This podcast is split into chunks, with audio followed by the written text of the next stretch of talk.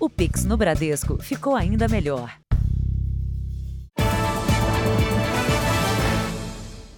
Boa noite. Boa noite. Um levantamento do Jornal da Record traçou o perfil dos roubos que acabam em mortes no estado de São Paulo. O latrocínio, como é chamado esse crime, acontece geralmente à noite ou de madrugada. Os homens são a maioria das vítimas. Ao menos 98 famílias no estado de São Paulo sentem a dor de perder alguém durante um assalto, só contando os primeiros sete meses do ano.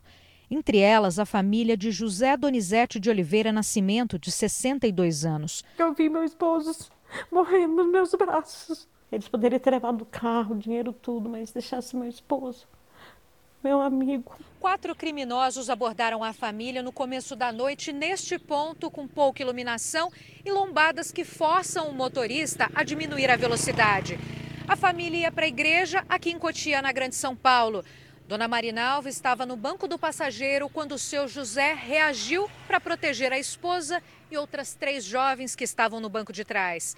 Os ladrões atiraram três vezes e seu José morreu na hora. Eles não se importam se você chora, se você pede pelo amor de Deus, se você implora, eles não querem saber. O latrocínio acontece quando um roubo termina em morte. Um levantamento feito pelo Jornal da Record traça o perfil das vítimas.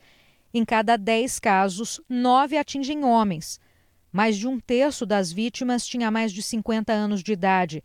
Praticamente a metade dos casos aconteceu à noite ou na madrugada. 60% dos latrocínios aconteceram em vias públicas. Mais da metade das mortes aconteceu na capital paulista e na região metropolitana de São Paulo. Nesta madrugada, Carlos Wilson de Lima morreu durante um roubo na zona oeste de São Paulo a polícia ainda procura pelos criminosos. Este especialista diz que, na maioria dos casos, o criminoso não pensava na possibilidade de enfrentar a vítima. Para diminuir os riscos de confronto, a melhor opção é entregar os pertences ao ladrão. A grande parte dos casos são crimes que fugiram ao controle do criminoso.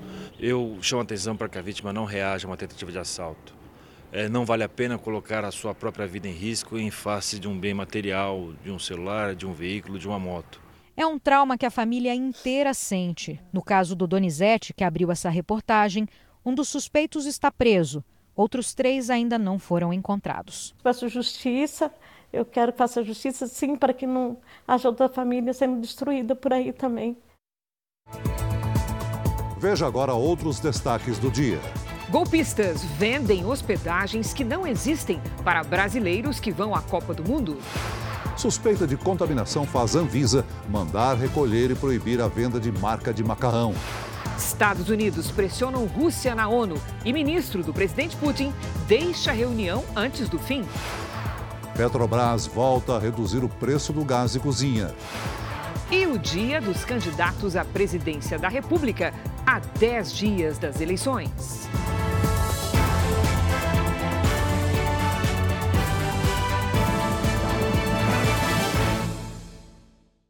Oferecimento Bradesco. A gente não para de se reinventar por você. Disparou o número de casos de violência, principalmente a doméstica, nos condomínios de São Paulo. Em alguns prédios é possível fazer as denúncias até pelo aplicativo. Imagens que impressionam pela brutalidade e pela covardia. Nem as câmeras de segurança inibem a violência dentro de condomínios. A gente recebeu algumas denúncias né, de dois vizinhos em relação à violência dentro de uma residência, onde estava envolvida a esposa e o filho do agressor. As denúncias ganharam força depois que uma lei estadual obriga os responsáveis por condomínios a comunicar os casos de violência para a polícia. Eu acho que reduziu a, a tolerância dos vizinhos, é, acabou também um pouco da paciência. Então a gente viu que aumentou bastante esse número de casos de, de abusos, né? Pesquisa feita por uma associação que representa mais de 70 mil condomínios e imóveis mostra que só este ano o número de reclamações e denúncias que incluem violência doméstica aumentou 300%. As pessoas que estão sofrendo estão também denunciando.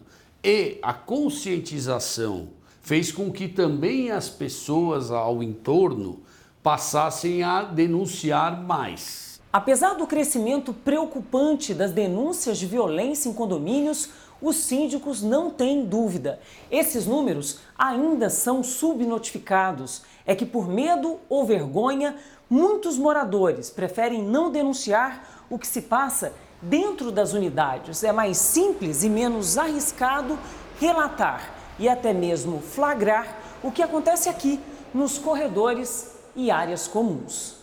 Essa advogada, que representa uma das maiores administradoras de condomínios do país, diz que uma das alternativas para estimular as denúncias tem sido o próprio aplicativo do prédio.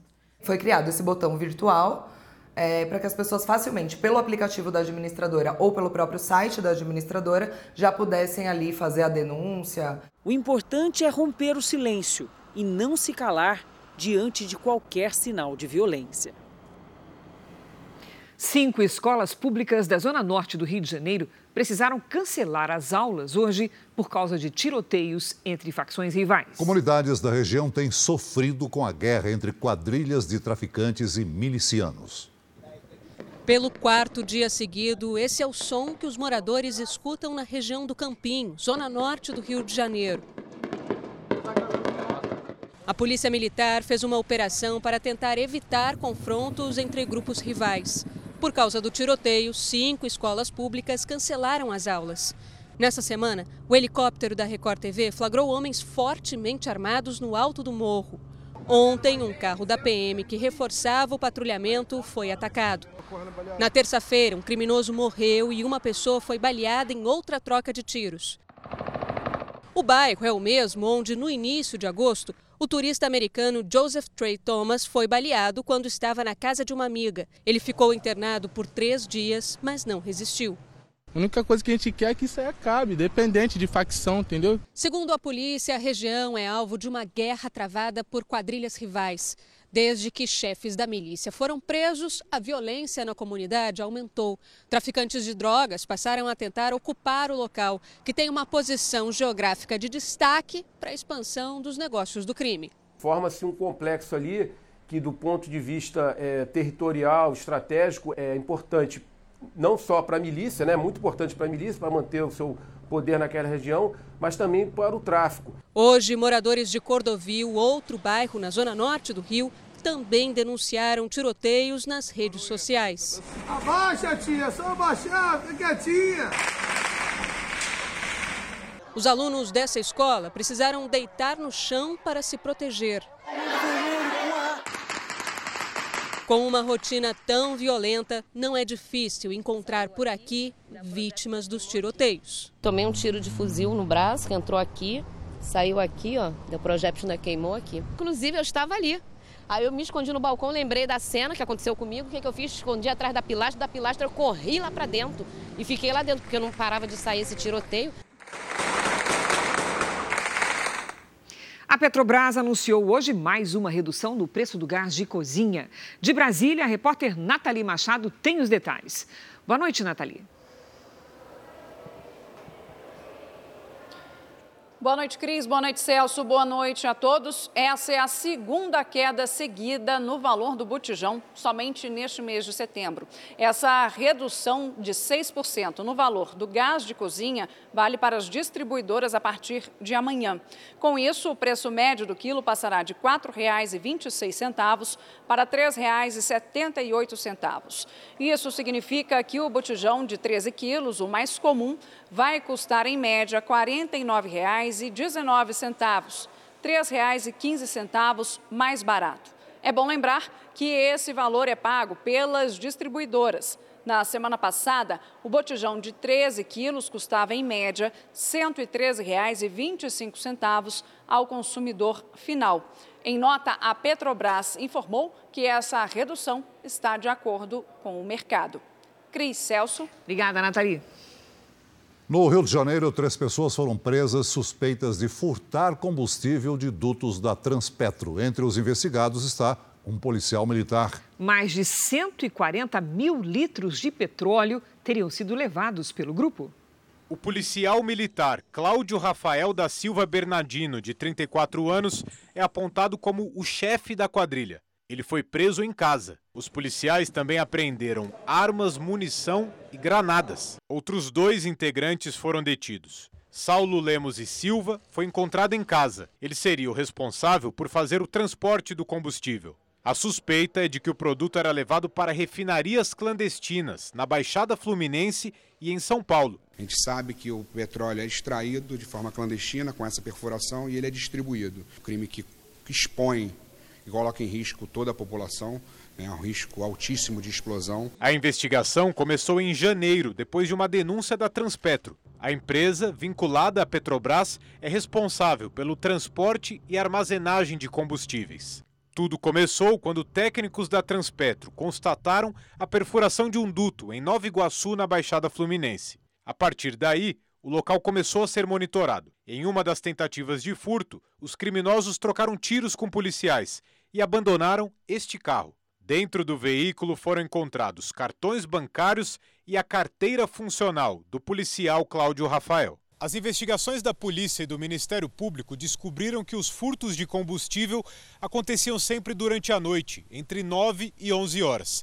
Os agentes também acreditam que a quadrilha tinha um acordo com o grupo de milicianos que domina a região. Eles têm um perfil é, violento, eles têm um perfil de confronto com, a, com, a, com, a, com as forças de segurança, né? É, e assim, é, eles não medem esforço para ganhar dinheiro. A polícia divulgou a foto de dois suspeitos de envolvimento no assassinato do ganhador da Mega Sena em Hortolândia, no interior de São Paulo.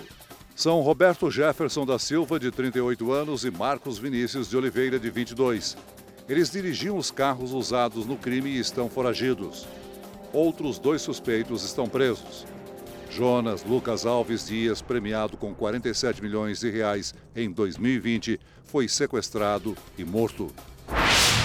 Foi controlado somente hoje um incêndio numa fábrica de embalagens na cidade de Senador Canedo, região metropolitana de Goiânia.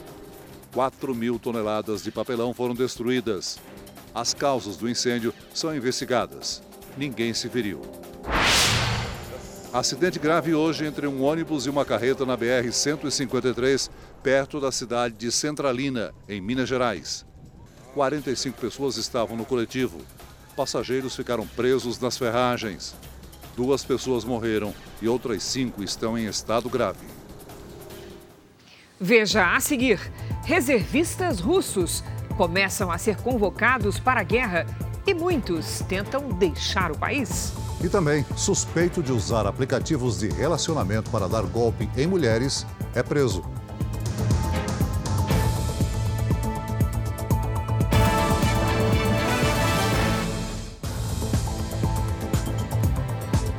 Civis russos começaram a ser convocados para a guerra na Ucrânia. Um número ainda não determinado deixou o país às pressas. Desde ontem, quando o presidente Putin anunciou a chamada de 300 mil reservistas, as cidades da Rússia registram protestos e prisões.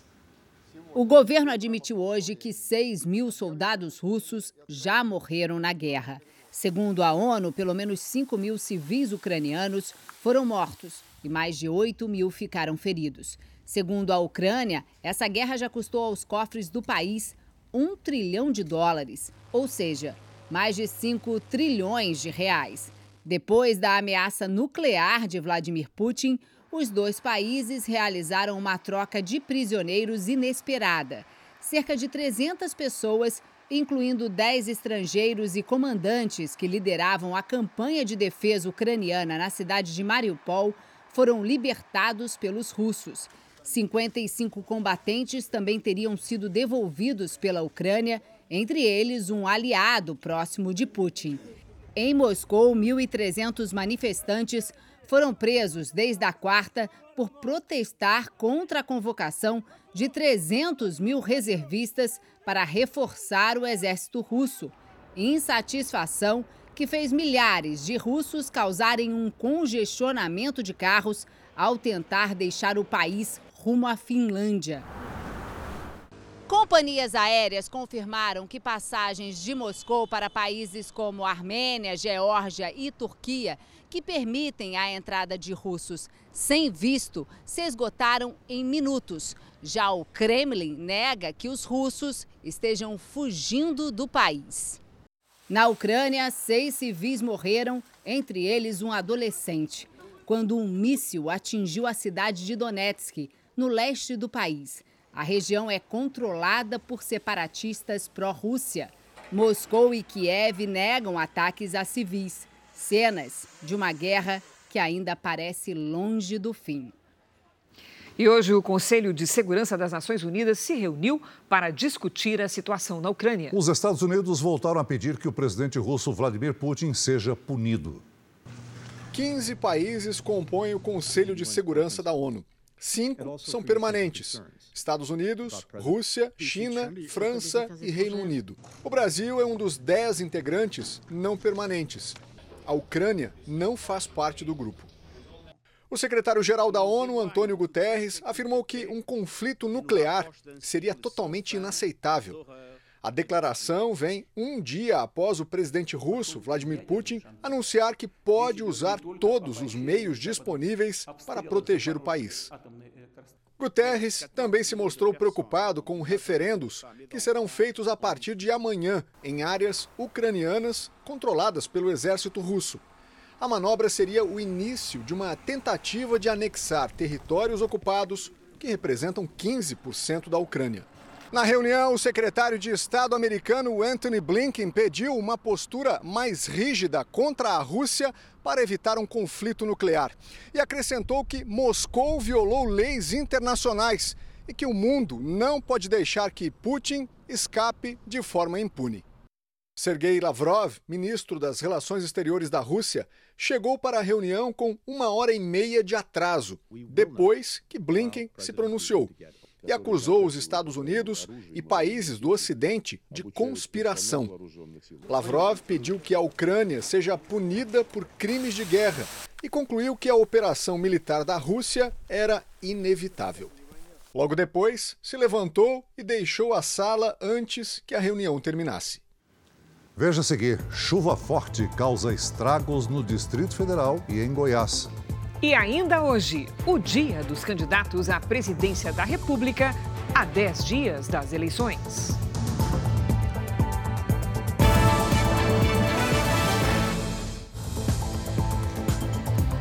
O governo anunciou hoje um novo bloqueio nas despesas do orçamento. Yuri Ascar, de Brasília, tem os detalhes dessa informação. Boa noite, Yuri. Boa noite. O governo vai cortar 2 bilhões e 600 milhões de reais em gastos previstos no orçamento deste ano. O alvo do bloqueio são as emendas parlamentares. Somando aos cortes que já tinham sido anunciados, a redução chega a 10 bilhões e meio de reais. A medida é necessária para respeitar o limite do teto de gastos. É o controle das despesas que permitiu o anúncio hoje pelo secretário do Tesouro de que o país voltará a ter um superávit primário, o que não acontecia desde 2013.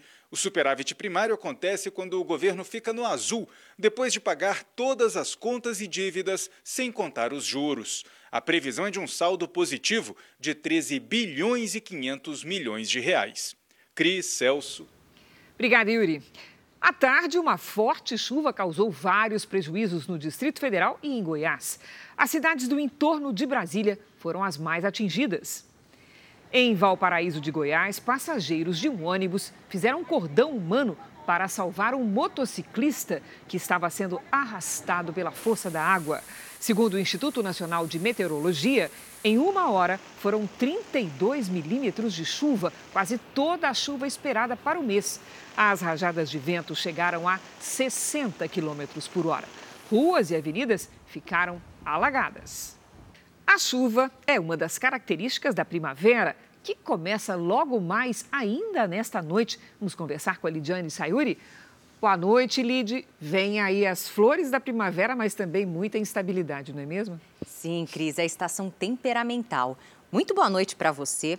Oi, Celso, boa noite para você, boa noite a todos de casa. A primavera chega às 22 horas e 4 minutos. Nesta época do ano, o calor aumenta, a chuva volta e as flores aparecem para colorir os campos e as cidades. Beleza à parte, a estação também é conhecida pelos alertas. Nas áreas amarelas, do sul e do nordeste, o período será seco e quente. Na área vermelha, tempo ainda mais abafado e pancadas de chuva. Na Mancha Azul, a temperatura fica baixa e ocorrem mais temporais. Já no litoral de São Paulo e no Rio de Janeiro, destaque para muitas nuvens e grande variação de calor. Nesta sexta-feira, o ar polar derruba as temperaturas no sul. Há risco de geada nas serras. No litoral do sul e do sudeste, ressaca e ventanias. No centro-oeste, o risco de alagamentos e deslizamentos segue até sábado. Apenas nas áreas claras, o tempo fica firme. Em Curitiba, máxima de 17 graus. Em Campo Grande, 25. Em Manaus e Rio Branco, até 34. Em São Paulo, sol, nuvens e máxima de 22 graus. No Rio de Janeiro, em Maceió e Boa Vista, o dia é de chuva e sol, com máximas de 23, 29 e até 33 graus. Tempo delivery para a Maria Clara de Atalaia, lá no Paraná. Olha só, feliz aniversário, Maria Clara! Sexta e sábado com sol e máximas de 23 e 25. Aí no domingo chove e faz até 22. Agora é a vez do Murilo de Araci, Bahia. Vamos para lá. Murilo, seguinte, muito sol e calor para você nos próximos dias. Até domingo, calor acima dos 30 graus. Peça previsão personalizada para qualquer cidade do Brasil. A gente espera sua mensagem pelas redes sociais com a hashtag você no JR. Cris, Celso, uma ótima primavera. Para nós todos, Lídia. Obrigada. Até amanhã, Lídia. Até. Veja ainda hoje. Explosão em refinaria de petróleo deixa três mortos na Argentina. E também, golpistas enganam torcedores brasileiros que vão à Copa do Mundo.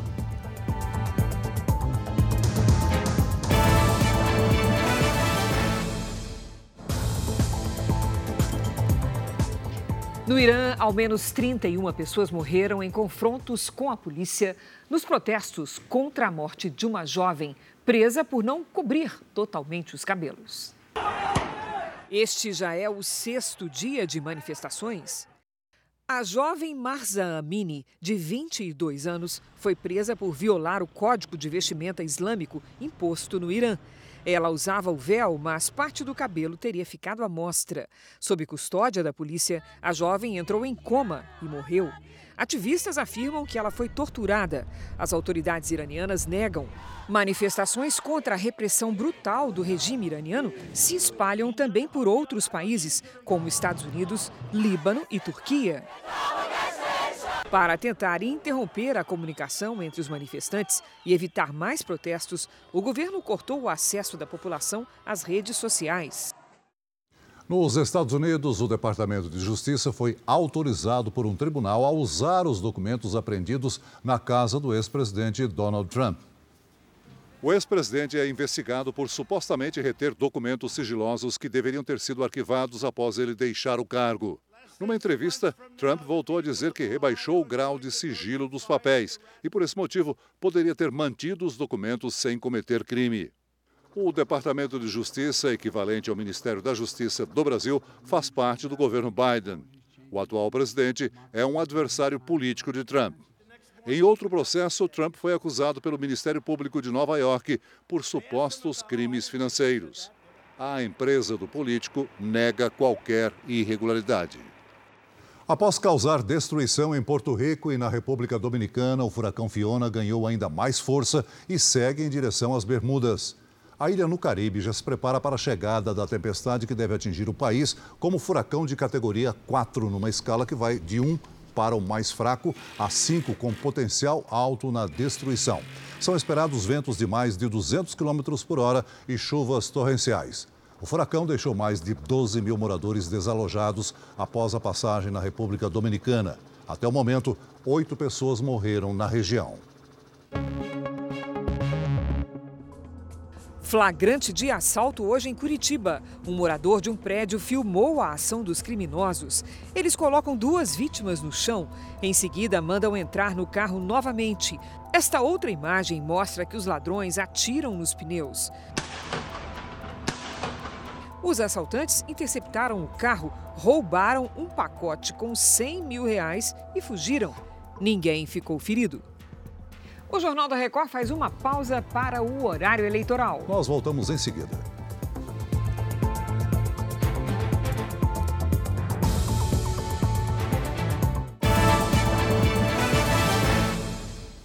O Jornal da Record está de volta. A menos de dois meses do início da Copa do Mundo, turistas brasileiros encontram dificuldade em achar hotéis no Catar. E golpistas viram nessa situação uma chance para enganar os torcedores. 22 milhões de torcedores do mundo todo se inscreveram no site da FIFA para comprar os 3 milhões de ingressos para os 64 jogos da Copa e pelo menos 10 mil brasileiros já garantiram um lugar nos estádios do Catar.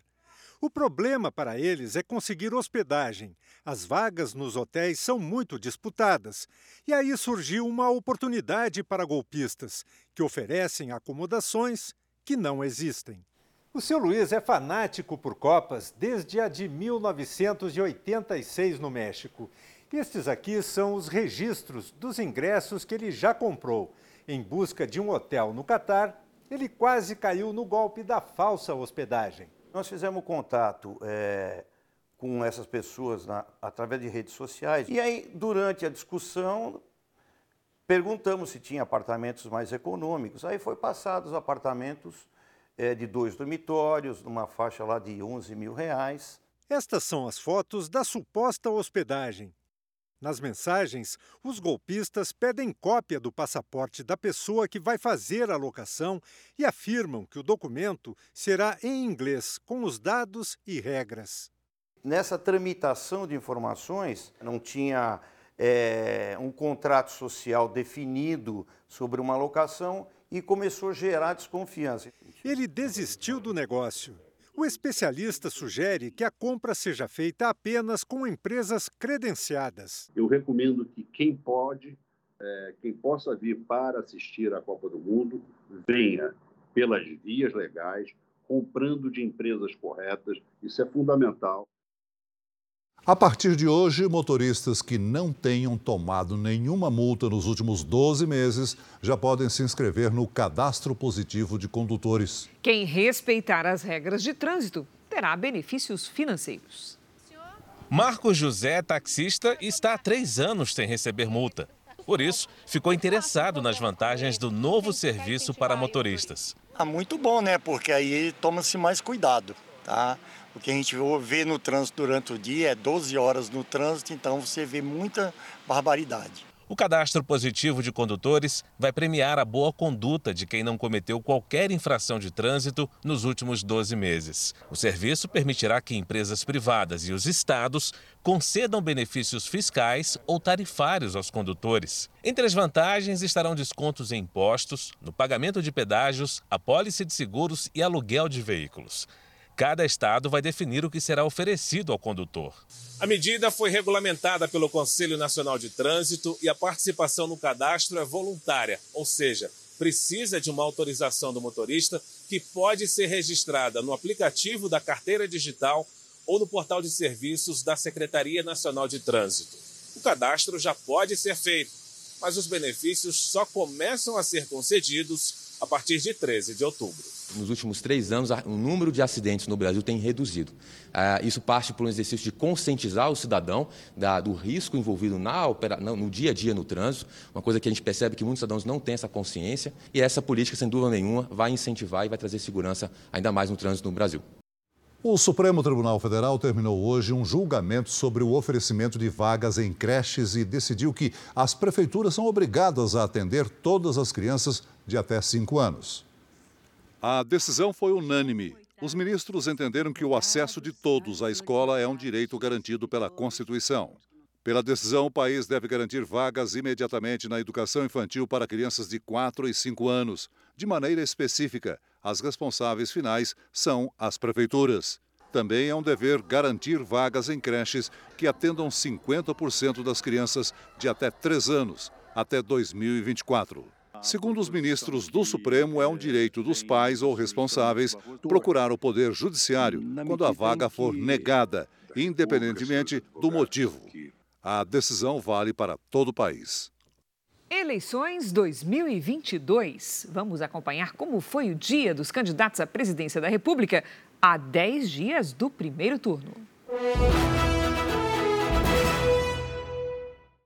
O presidente e candidato do PL à reeleição, Jair Bolsonaro, participou de uma motociata em Belém. Ele percorreu as principais avenidas da capital paraense e foi recebido por apoiadores no aeroporto internacional. Durante o comício, Bolsonaro falou da importância do estado do Pará para o Brasil e que vai dar continuidade aos projetos criados por ele e que beneficiam a região norte, como o Auxílio Brasil. Bolsonaro atacou o adversário Lula, candidato do PT.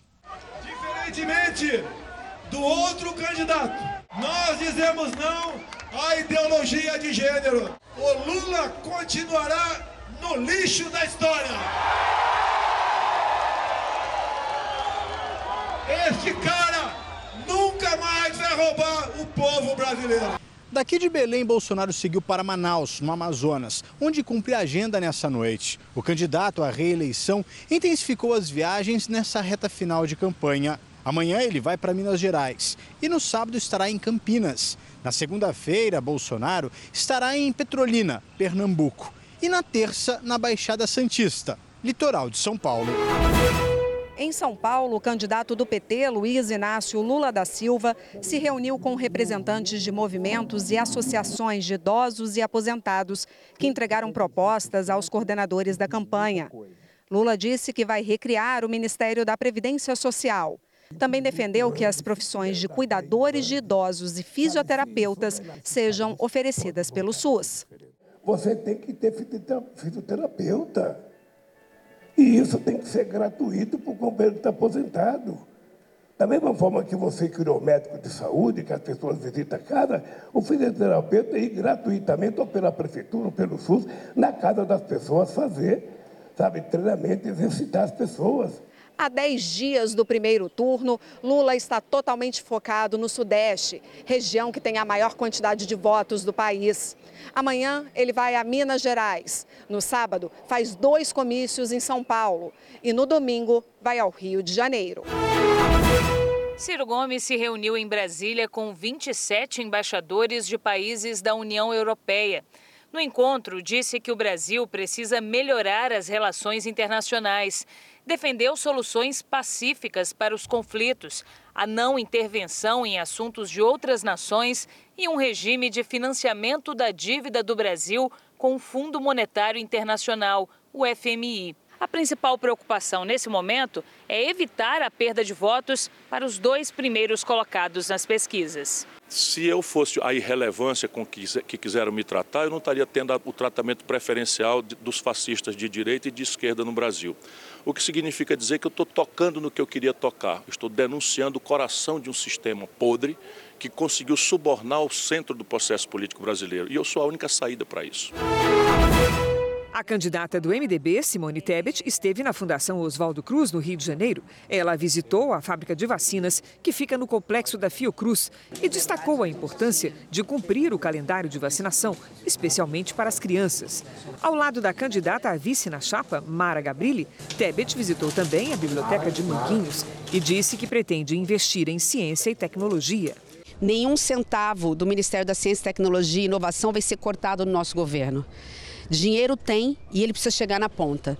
Eu fiz questão, junto com a Mara, de vir à Fiocruz para reconhecer aqui tudo o que Fiocruz representou e representa para todos nós. Ciência é vida.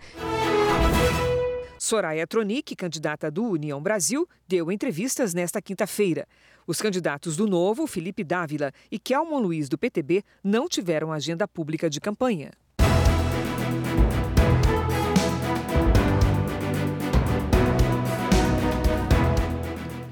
Na Argentina, uma explosão deixou três mortos em uma refinaria de petróleo.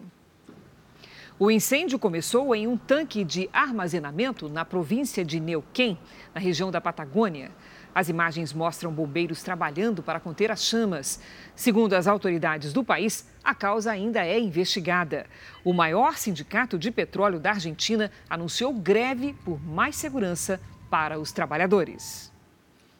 Em Goiânia, um idoso morreu depois que o carro dele tombou. A pista estava escorregadia por causa da chuva e do jamelão, uma fruta que também é conhecida no Brasil por outros nomes como jambolão, jalão, guapê ou azeitona do Nordeste. Os jamelões caem sobre a pista e têm causado uma série de acidentes. Veja este carro branco parado na rua. Mãe e filha descem e assim que pisam na calçada, o veículo é atingido por outro. Repare que elas escapam por pouco. No veículo que aparece tombado estava um advogado de 64 anos. Ele chegou a ser socorrido, mas morreu no hospital.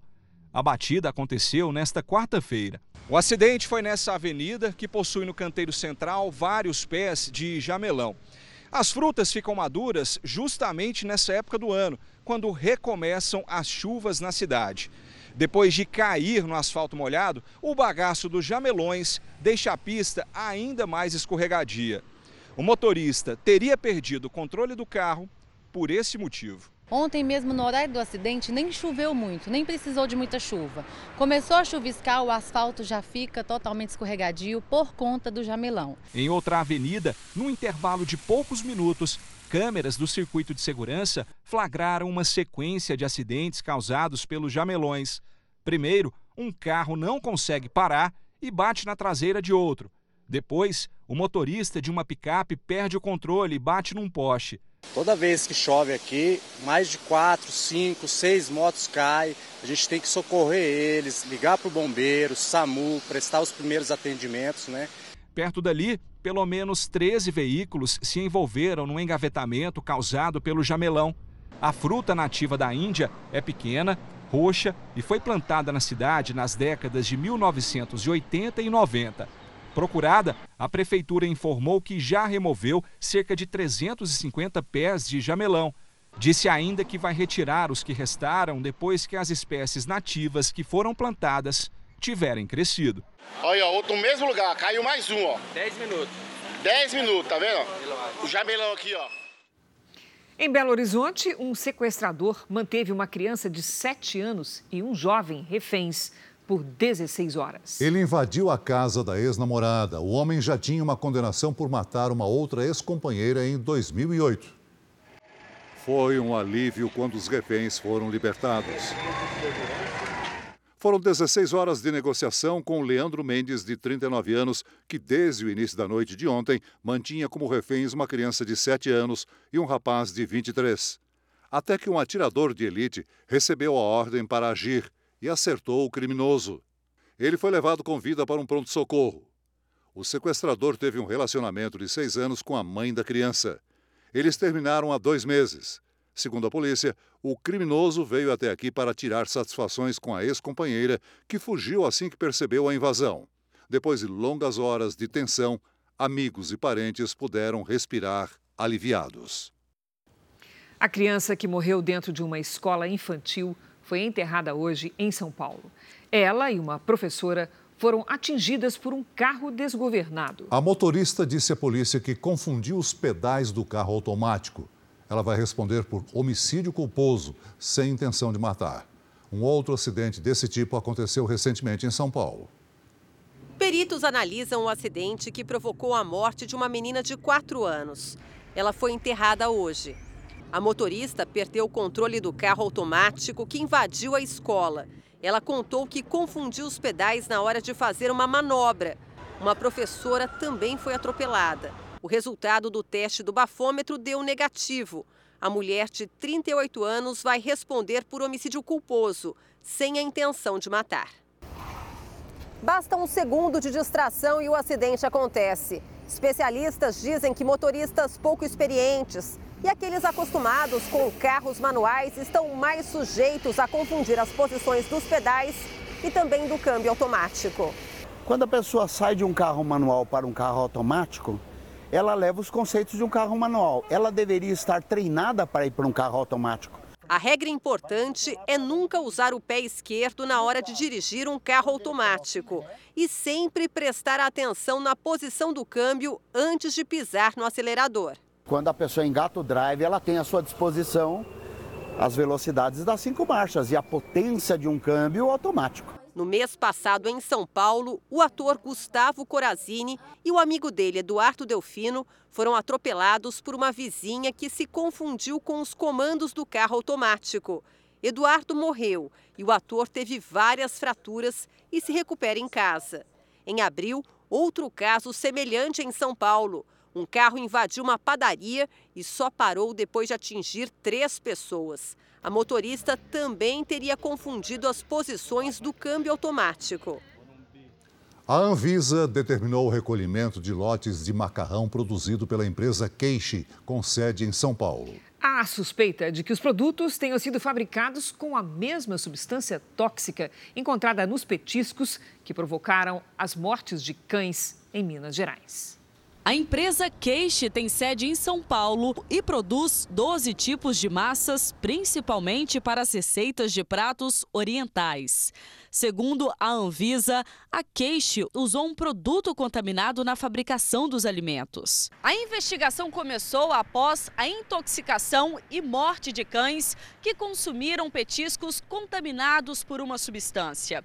O etilenoglicol é altamente tóxico. Ele ataca o sistema nervoso e também os compostos que são metabolizados a partir dele atacam o sistema renal. Foi nessa fábrica em Contagem que os produtos foram contaminados. A partir daí, os investigadores procuraram os clientes da empresa. A Anvisa então chegou a queixe e descobriu o uso do produto nas massas dos lotes produzidos entre julho e agosto. Por isso, a agência determinou a suspensão imediata da venda. O Ministério da Agricultura acompanha o caso e já determinou o recolhimento de itens de cinco empresas, todas suspeitas de terem fabricado produtos com a mesma substância contaminada. Por meio de nota, a empresa Tecnoclean informou que não fabrica o propileno glicol e que apenas teria comprado o insumo de outra instituição que é importadora e revendeu a substância. A empresa Queixe não vai se pronunciar.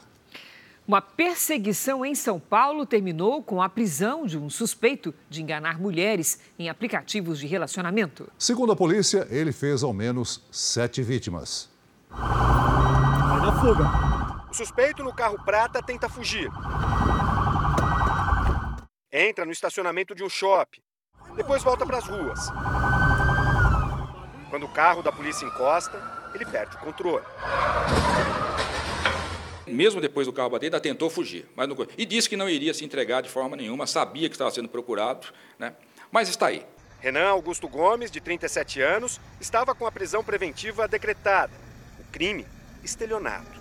De acordo com o Ministério Público, o golpista fez pelo menos sete vítimas. Ele se mostrava como uma pessoa extremamente afetuosa, carinhosa, ou ele dizia que caía na malha fina da receita e precisava pagar uma multa para desbloquear as contas dele, ou quitar um veículo, ou mesmo compra de medicação.